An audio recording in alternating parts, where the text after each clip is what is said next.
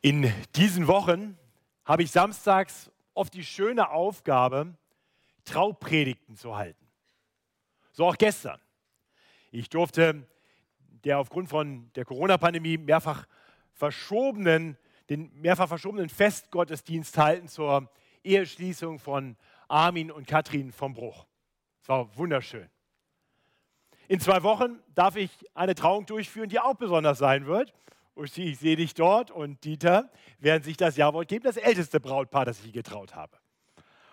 Und äh, eine Woche später dann eine Trauung von jüngeren Gemeindemitgliedern, internationale Hochzeit. Misuki Ando und David Drust werden sich das Jawort geben. Trauungen sind immer ganz besonders frohe Ereignisse. Zwei Menschen finden zueinander und sie versprechen einander ewige Liebe und Treue bis dass der Tod sie scheide. Doch leider enden manche Ehen viel früher. Aus Liebe wird dann oft Ablehnung bis hin zu bitterem Hass. Das vor allem dann, wenn die Ehe daran zerbricht, dass ein Ehepartner Ehebruch begangen hat. Ehebruch.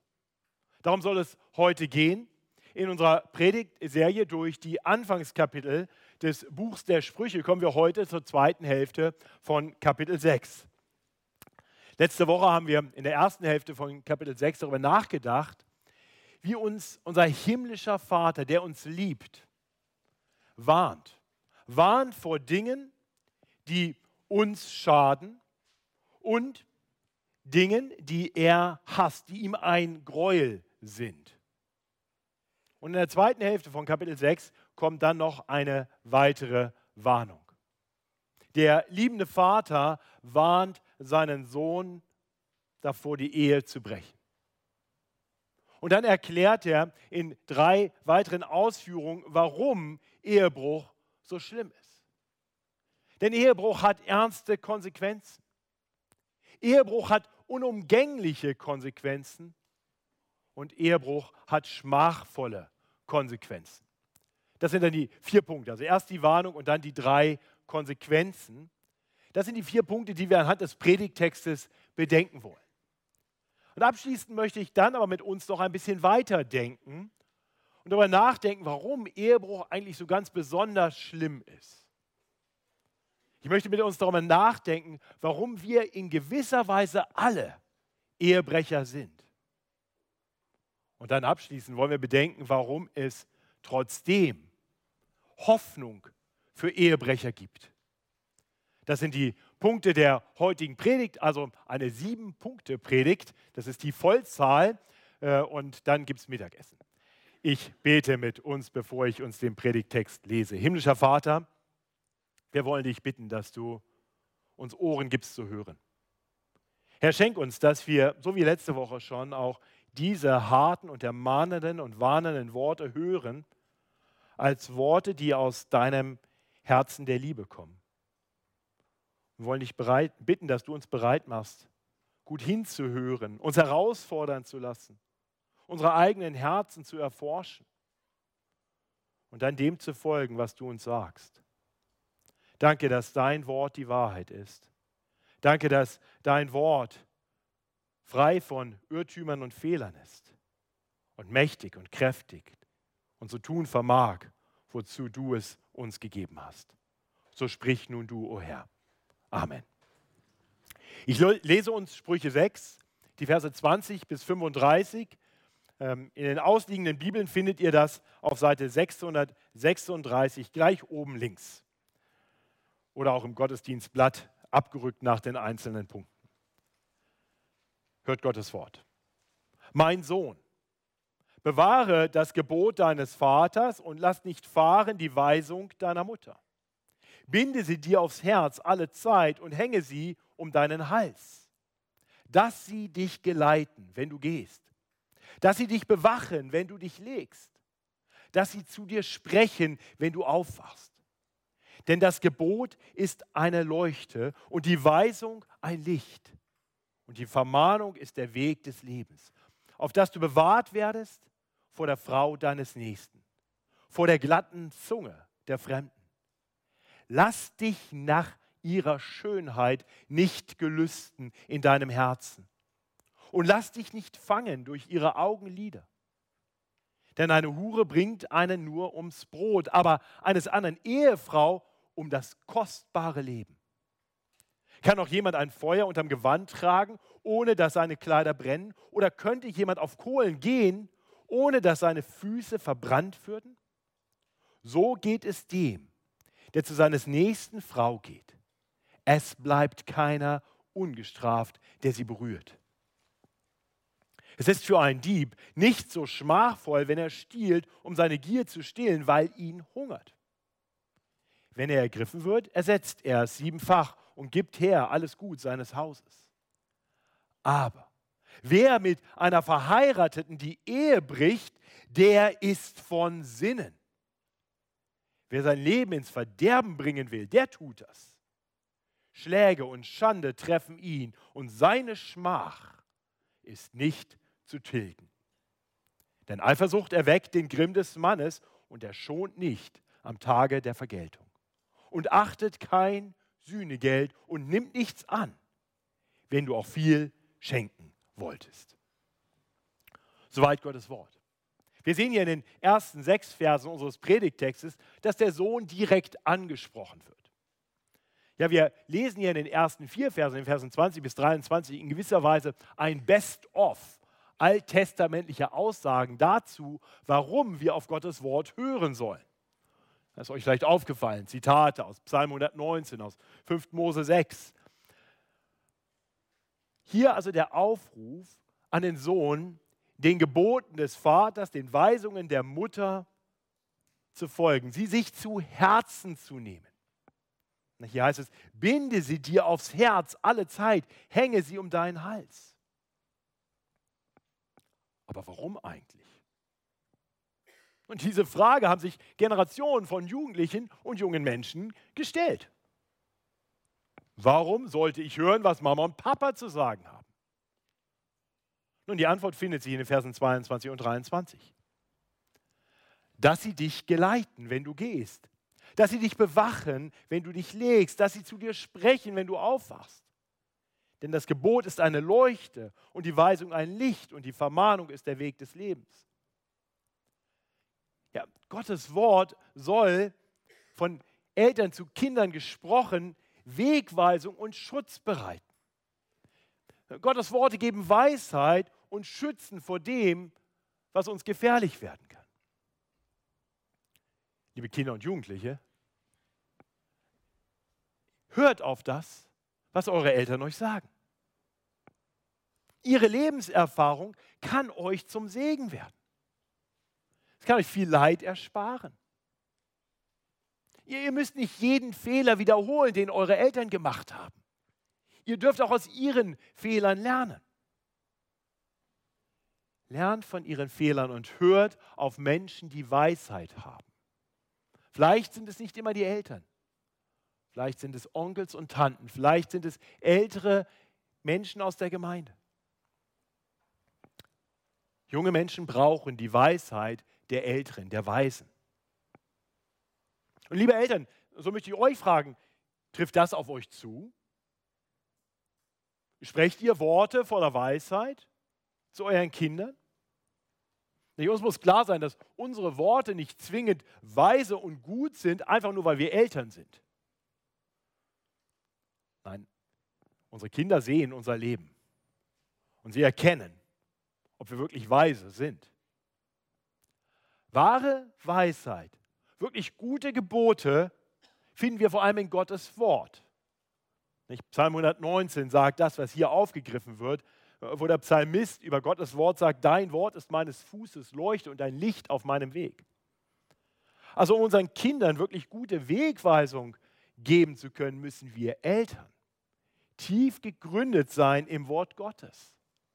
Wir müssen selber immer wieder gehen zur Quelle aller Weisheit und Erkenntnis. Nur so werden wir unserer Verantwortung unseren Kindern gegenüber gerecht werden. Nur aus der Belehrung, die wir selber empfangen, können wir weitergeben, sodass unser, unsere Kinder wirklich profitieren können von Weisheit, von wahrer Weisheit und wirklichen Schutz finden können. Und liebe Gemeinde, ich hoffe, wir alle sehen, warum es so wichtig ist, dass wir in der Gemeinde mit Jung und Alt zusammenkommen. Warum langjährige Christen und ganz junge Christen miteinander Gemeinde leben sollen.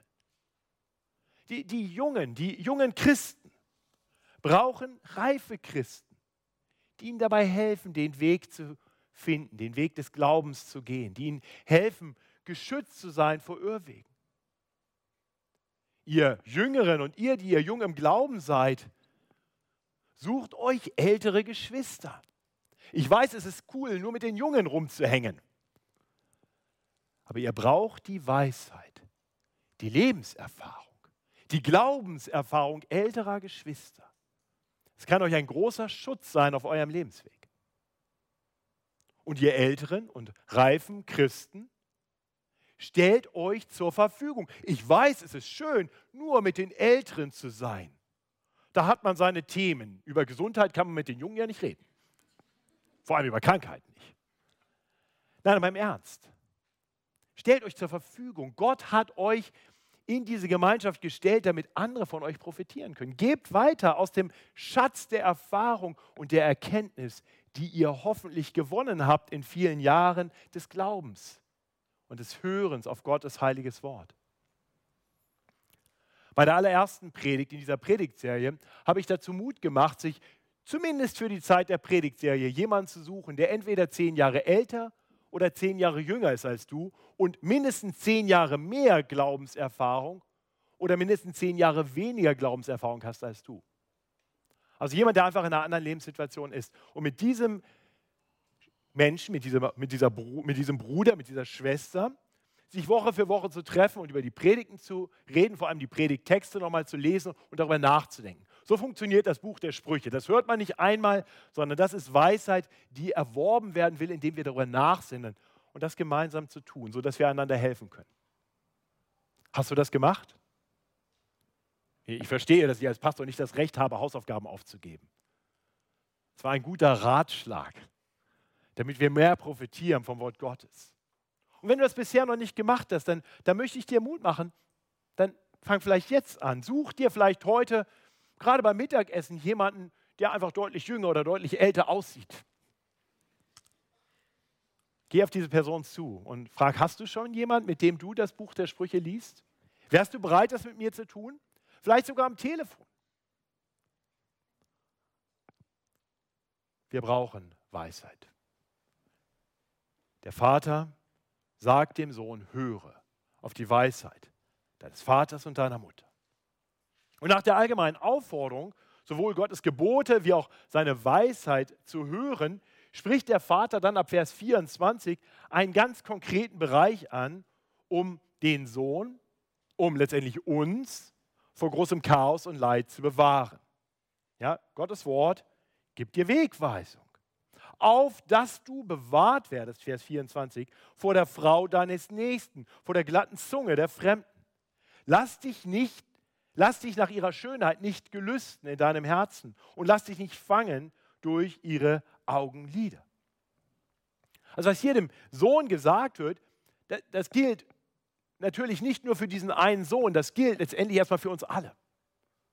Es ist ein biblisches Gebot, du sollst nicht Ehe brechen. Von daher dürfen das alle Männer und alle Frauen hören. Alle dürfen es hören. Gott warnt uns vor Ehebruch.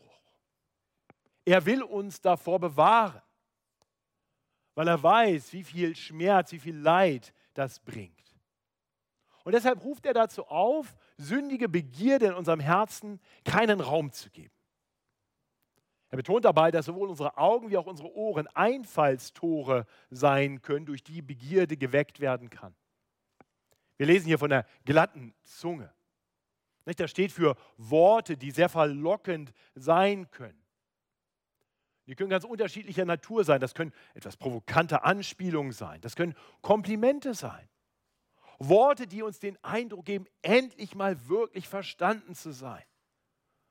Worte, die uns die Wertschätzung geben, nach der wir uns so sehnen. Worte können gefährlich werden. Worte können verführen.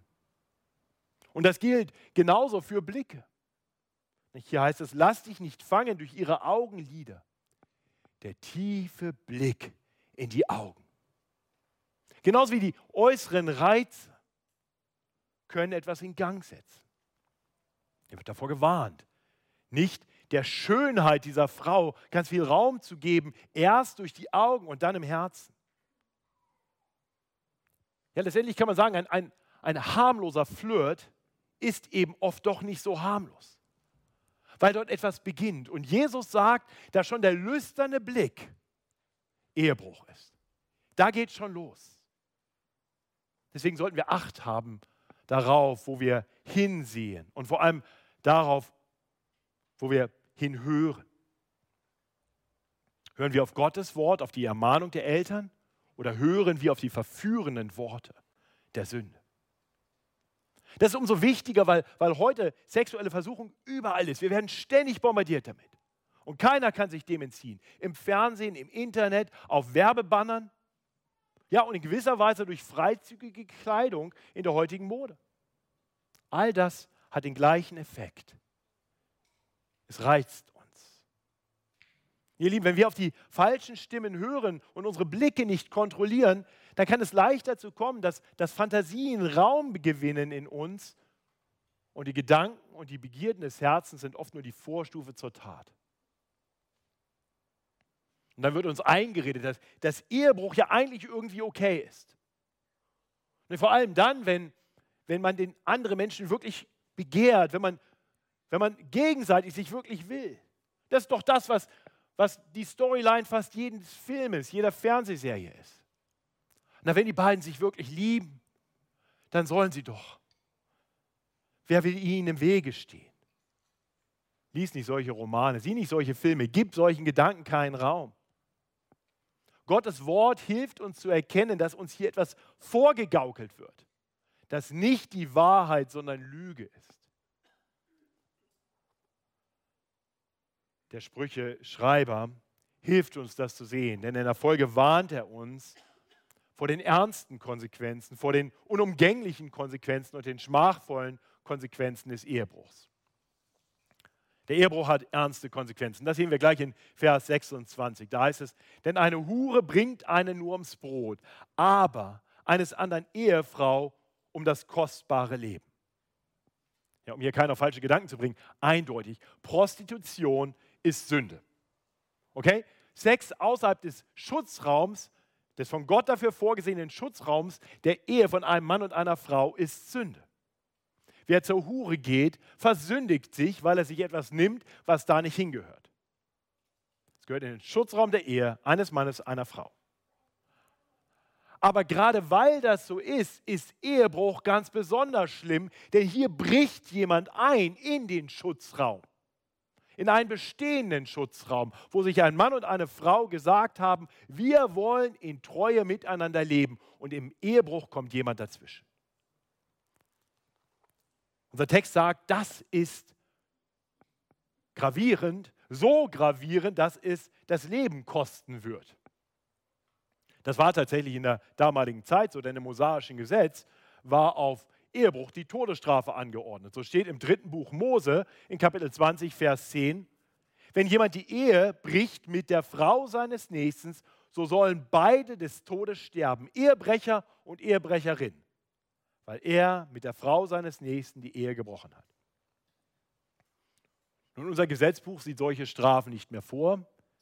Ehebruch ist nicht mehr strafbar. Aber in Gottes Augen ist es immer noch falsch. Und der betrogene Ehepartner tut auch heute noch auf das, wovon hier gewarnt wird in Versen 34 und 35.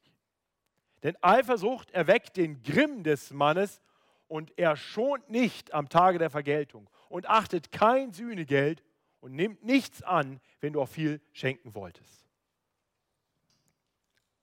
Doch viele, die Ehebruch begehen, die sich verführen lassen, die dem zumindest Raum geben in ihren Köpfen und Herzen, bilden sich ein, dass das ja nicht entdeckt werden würde. Aber auch diese Fantasie zerstört unser Predigttext. Das sehen wir ab Vers 27. Ehebruch hat unumgängliche Konsequenzen. Kann auch jemand ein Feuer unterm Gewand tragen, ohne dass seine Kleider brennen? Oder könnte jemand auf Kohlen gehen, ohne dass seine Füße verbrannt würden? So geht es dem, der zu seines nächsten Frau geht. Es bleibt keiner ungestraft, der sie berührt. Die Bilder sind sehr klar. Also ne, Feuer unterm Gewand, nicht ausprobieren, was da passiert. Ziemlich offensichtlich, ziemlich klar. Ja, sei denn, man trägt irgendein Kevlargewebe. Ähm, auf glühenden Kohlen gehen. Also heute merkt man schon, wenn man auf, auf dunklen Steinen barfuß geht. Das hat zwingend Konsequenzen. Und er sagt, so geht es dem, der zur, zu seines nächsten Frau geht. Es bleibt keiner unbestraft, der sie berührt. Ja, viele Ehebrecher denken aber genau das. Oft ist dann auch Ehebruch gar nicht wirklich tief reflektiert gewesen. Vielleicht gab es da schon eine gewisse Begierde, ein paar Gedanken, die ja so harmlos waren. Ehebruch beginnt meist im Kopf, so wie Jesus gesagt hat, mit dem lüsternen Blick und dann mit etwas im Herzen. Und dann war vielleicht Alkohol im Spiel oder es war ein unbedachter Moment, war eine Phase, wo es in der Ehe gerade ganz schwierig war und dann war es geschehen. Und dann fast immer bleibt es eben nicht bei dem einen Mal. So schlimm das schon ist, nicht Ehebruch, dieses amoröse Abenteuer wird zur Droge. Und irgendwann fliegt es auf. Und dann ist das Chaos riesig. Da, wo ein betrogener Ehepartner bereit ist, dem Ehebrecher zu vergeben und preist den Herrn, dass es das gibt, da bleibt doch immer Verletzung zurück. Da, wo, wo man einst unbeschwert zusammenlebte, da bleibt Misstrauen. Da bleibt Verunsicherung. Und noch größer wird das Chaos, wenn es infolge des Ehebruchs zur Trennung kommt. Familien zerbrechen. Für Kinder ist das ganz schlimm und, und auch für Elternteile ist es schlimm, wenn, wenn man sich verabreden muss, wo die Kinder denn sind und man die Kinder teilweise nicht sehen kann, nicht mehr Anteil nehmen kann an allen Dingen. Für, für manche Ehepartner führt der Ehebruch zum Jobverlust, das ist ganz sicher so bei meiner Berufsgruppe, aber auch bei manchen, die es äh, innerhalb eines Unternehmens zum Ehebruch kommen lassen. Äh, für viele ist der Ehebruch der Anfang des finanziellen Ruins, weil Scheidung Geld kostet. Bei all diesen Konsequenzen, all diese Konsequenzen bedenken Menschen aber oft eben nicht, wenn sie Ehebruch begehen. Mal abgesehen wirklich von dem ganz großen Leid, von der tiefen Verwundung und Verletzung, der zurückbleibt bei denen, die betrogen wurden. Ihr Lieben, als Pastor habe ich es leider immer mal wieder erlebt, dass Ehebruch geschieht. Auch in christlichen Gemeinden, auch in bibeltreuen Gemeinden.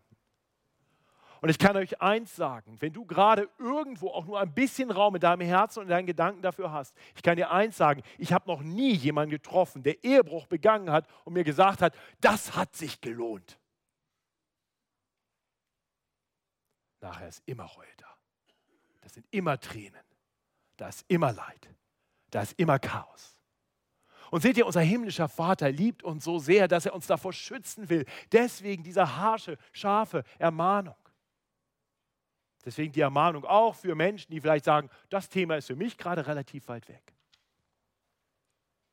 Lieber Christ, lass dich warnen. Spiel nicht mit dem Feuer. Das geht nicht gut. Du wirst dich verbrennen.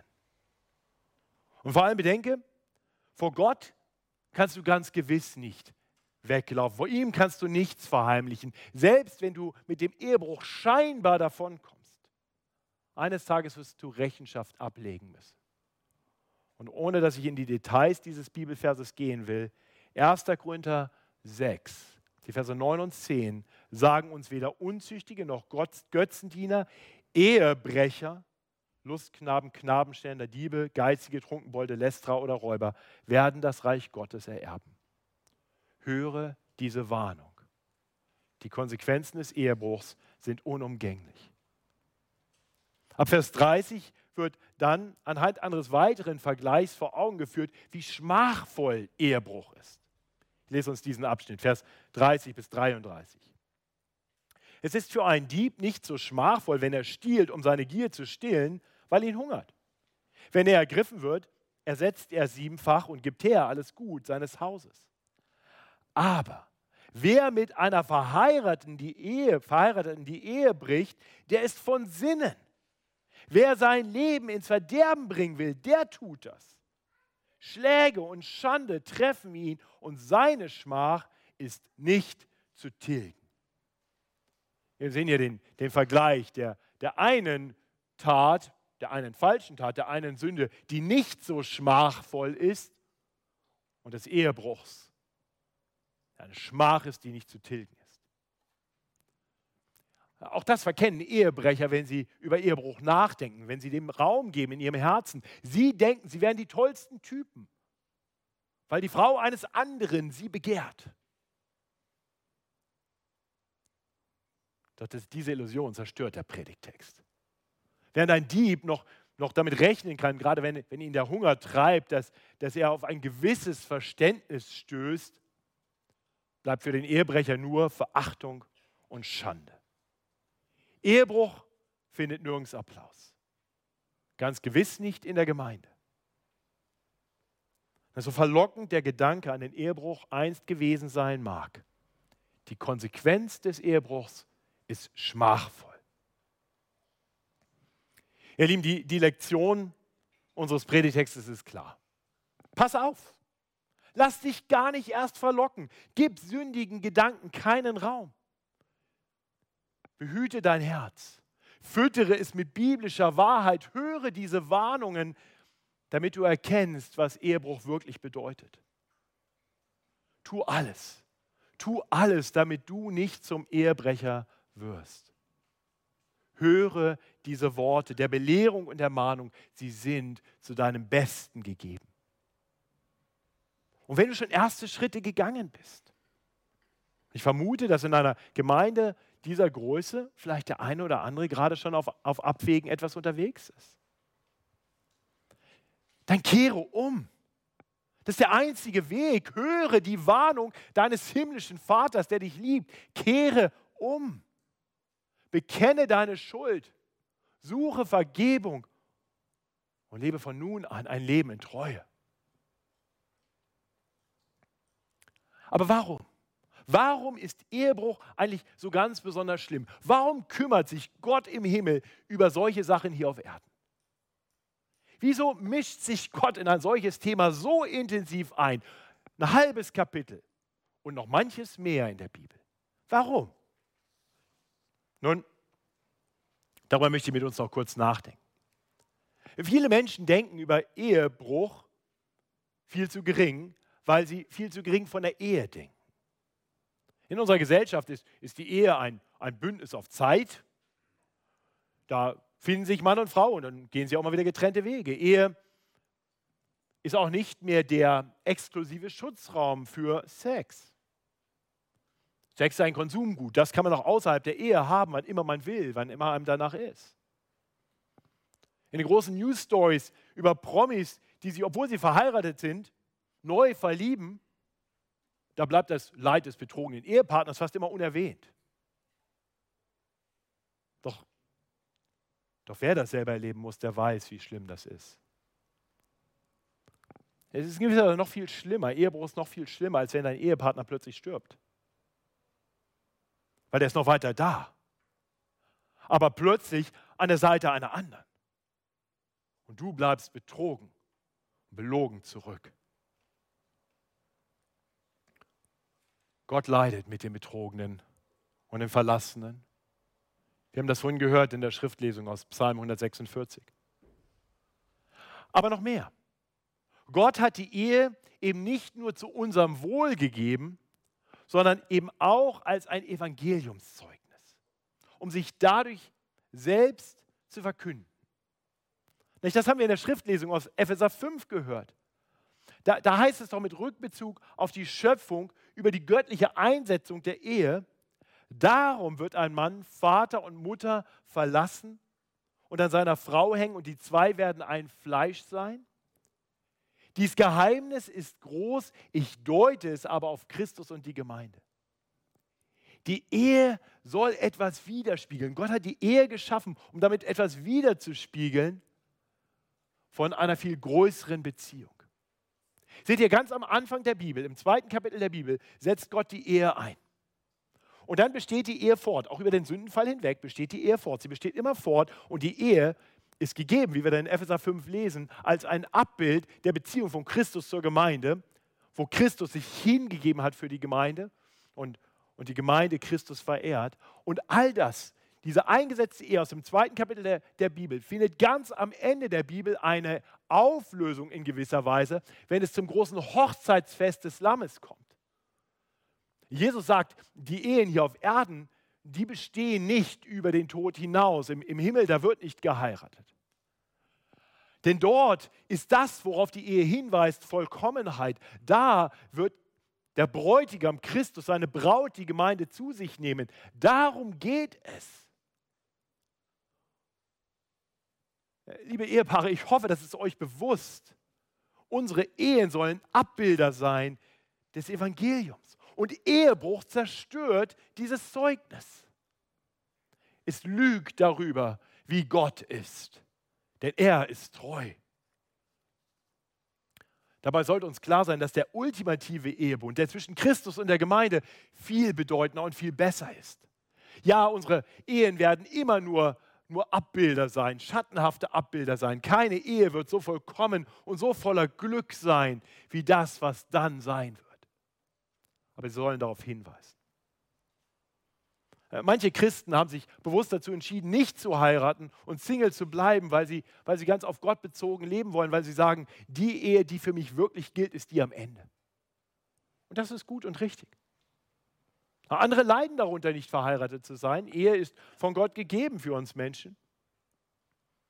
Aber liebe Singles, ich möchte euch sagen, lasst euch nicht einreden, lasst euch nicht einreden, dass ihr ohne Ehe das Beste, was das Leben zu bieten hat, verpasst hättet.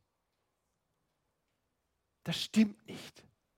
Die Ehe ist nur ein Abbild und ein Schatten. Die Ehe, auch wenn wir sonntags alle immer sehr verliebt und fröhlich aussehen, ist oft angefochten und schwierig. Aber das, worauf sie hinweist, und das steht allen zu, die auf Jesus Christus vertrauen, egal ob sie vorher verheiratet waren oder Singles waren, das wird vollkommen sein. Das nimmt dir keiner, ob verheiratet oder Single. Das ist das wirklich erstrebenswerteste Ziel, dem es alles andere unterzuordnen gilt. Wir sollten alles andere im Leben darauf ausrichten, dass wir dieses Ziel erreichen. Deswegen sollten wir unseren Ehen treu sein und wir sollten auch als Singles uns nicht Dummheiten hingeben, sexuelle Erfahrungen suchen, mit denen wir letztendlich den wahren Bräutigam betrügen. Aber in gewisser Weise haben wir das alle getan, nicht wahr? In gewisser Weise haben wir alle Ehebruch begangen. Das ist der sechste Punkt dieser Predigt. Denn in geistlicher Hinsicht haben wir alle getan, wovor uns der Predigtext warnt. Wir alle sind Gott untreu geworden. Wir alle geben sündigen Gelüsten in unseren Herzen Raum. Dazu musst du nicht verheiratet sein. Dazu musst du nicht mal jung sein. Wir alle tun immer wieder Dinge, nach denen unser Herz verlangt. Ich hoffe, du weißt das von dir selber. Du bist in geistlicher Hinsicht Ehebrecher. Wir alle betrügen den Bräutigam Jesus Christus immer wieder. Und wenn wir nur ein bisschen den Schmerz erahnen, den ein betrogener Ehepartner empfindet, dann können wir uns vorstellen, wie es Gott geht, dem heiligen Gott, der uns in seiner bedingungslosen Liebe geschaffen hat uns liebt, uns versorgt mit allem, was wir brauchen, wie es ihm damit geht, wenn wir uns von ihm abwenden. Wir lesen in unserem Predigtext in den Versen 34 und 35, wie der betrogene Ehemann reagiert, wie er den Ehebrecher zur Rechenschaft ziehen wird, wie es keinen Kommen geben wird am Tag der Vergeltung. Ist dir das klar? Ist dir klar, dass Gott uns geschaffen hat, damit wir uns an ihm erfreuen? Ist dir klar, was es bedeutet, ihn zu ignorieren und uns diesen, den Dingen dieser Schöpfung hinzugeben, anstatt uns ganz unserem Schöpfer hinzugeben? Wir lesen hier von den verheerenden Konsequenzen des Ehebruchs. Ehebruchs. Er kostet das Leben. Und ihr Lieben, das ist tatsächlich die Konsequenz auch des geistlichen Ehebruchs. Der Sünde sollt ist der Tod. Das bringt uns zum letzten Punkt. Denn es gibt Hoffnung. Hoffnung selbst für Ehebrecher. Nicht, während wir hier in Vers 35 davon lesen, dass der betrogene Ehemann kein Sühnegeld annehmen wird, wissen wir darum, dass unser Gott Sühnegeld annimmt. Der Betrogene nimmt nicht nur Sühnegeld an, er zahlt es selbst. So sendet Gott der Vater seinen Sohn Jesus Christus, der allein ewig treu lebt, in allem Gott verherrlicht für ihn lebt, sich nie Götzen hinwendet, sondern immer treu das tut, was dem himmlischen Vater gefällt. Und dann geht er den Weg zum Kreuz und zahlt dort das Lösegeld für viele. Er zahlt das Sühnegeld für jeden, der sich ihm im Glauben zuwendet. Er kauft diejenigen frei, die Ehebrecher sind. Die, die tatsächlich die Ehe gebrochen haben. Und es mögen einige unter uns sein, zu deren Biografie das gehört. Lass dir zusprechen, Christus ist gekommen, um dieses Sühnegeld für dich zu zahlen. Ja, du wirst unter den Konsequenzen des Ehebruchs vielleicht noch leiden, aber du darfst wissen, vor Gott, wenn du auf Jesus Christus vertraust, ist dir alles vergeben. Höre die Worte, die Jesus zu der Ehebrecherin sagt. Ich verdamme dich nicht. Geh fort und sündige nicht mehr. Und das gilt auch uns, die wir nicht die Ehe gebrochen haben. Auch wir dürfen wissen, im geistlichen Sinne, mit all der Schuld, die wir angehäuft haben, finden wir Vergebung, weil das Sühnegeld bezahlt ist. Also wenn du das noch nicht getan hast, dann, dann möchte ich dich bitten, frag dich doch. Erkennst du, dass du zumindest im Hinblick auf deine Beziehung zu Gott Ehebrecher bist? Erkennst du an, dass das wahr ist?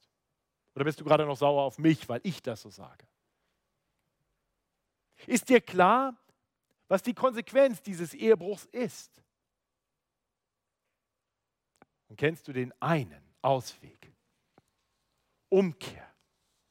Umkehr von deiner Untreue. Wende dich Gott zu.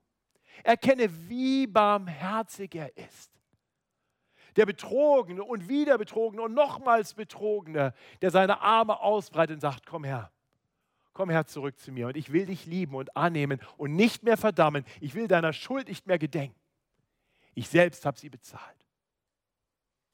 Er ist so bereit, dir zu vergeben. Komm zu ihm und dann lerne diesem treuen und gnädigen Gott immer mehr nachzufolgen, immer mehr so zu leben, wie es ihm gefällt, immer mehr auf das zu hören, was er dir durch sein heiliges Wort zu sagen hat. Und viele von uns haben das getan. Viele sind gekommen. Und wir, wir sollten doch erst recht diejenigen sein, die bei ihm bleiben, die auf ihn hören. Lasst uns Menschen sein, die immer wieder unsere Herzen prüfen. Immer wieder danach schauen, wo hat sündige Begierde Raum bekommen? Gibt es Bereiche, in denen wir angefangen haben, Gott untreu zu werden? Und dann lasst uns immer wieder umkehren zu Jesus Christus. Er allein ist der perfekte Ehemann und er wird eines Tages kommen und seine Gemeinde zu sich nehmen. Ihr Lieben, die Trauung, die ich dieser Tage durchführen darf, so schön sie sind. Und gestern die Trauung von Armin und Katrin war wirklich schön. Die sind nur ein Abglanz, die, der uns daran erinnern darf, was jedem an dem Tag, wenn Jesus Christus wiederkommt und seine Braut zu sich nimmt, bevorsteht. An diesem Tag wird es herrlich sein. Es gibt Hoffnung. Hoffnung für Ehebrecher, die umkehren zu dem ewig treuen Ehemann.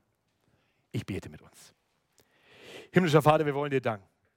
Danken, dass du uns warnst, dass du uns aufrufst dazu, dein Wort wirklich zu hören und es als eine Leuchte in unser Leben leuchten zu lassen, sein Licht sein zu lassen, das uns den Weg weist. Danke für Menschen, die du zugerüstet hast mit Weisheit von dir, die uns lehren. Herr, wir wollen dich bitten, dass du uns mehr bereit machst, selber anderen weiterzugeben aus deinem heiligen Wort. Ermutigung und Ermahnung, Belehrung und Korrektur. Und wir wollen dich bitten, dass du uns bereit machst, immer mehr so zu hören auf das, was du uns zu sagen hast. Herr, wir wollen dich vor allem bitten für die Ehen in unserer Gemeinde. Wir wollen dich bitten, dass du sie behütest und beschützt. Wir wollen dich bitten, dass du die Herzen der Ehepartner bewahrst vor Versuchung. Und ich möchte beten für die Singles in dieser Gemeinde, dass du auch ihnen die Bereitschaft gibst, sich aufzubewahren Entweder für den Ehepartner, den du für sie hast, oder letztendlich für dich. Danke, dass wir wissen dürfen, bei dir ist die Erfüllung all unserer Träume und Sehnsüchte. So hilf uns, auf diesen Tag hinzuleben im festen Glauben. Darum bitten wir in Jesu Namen. Amen.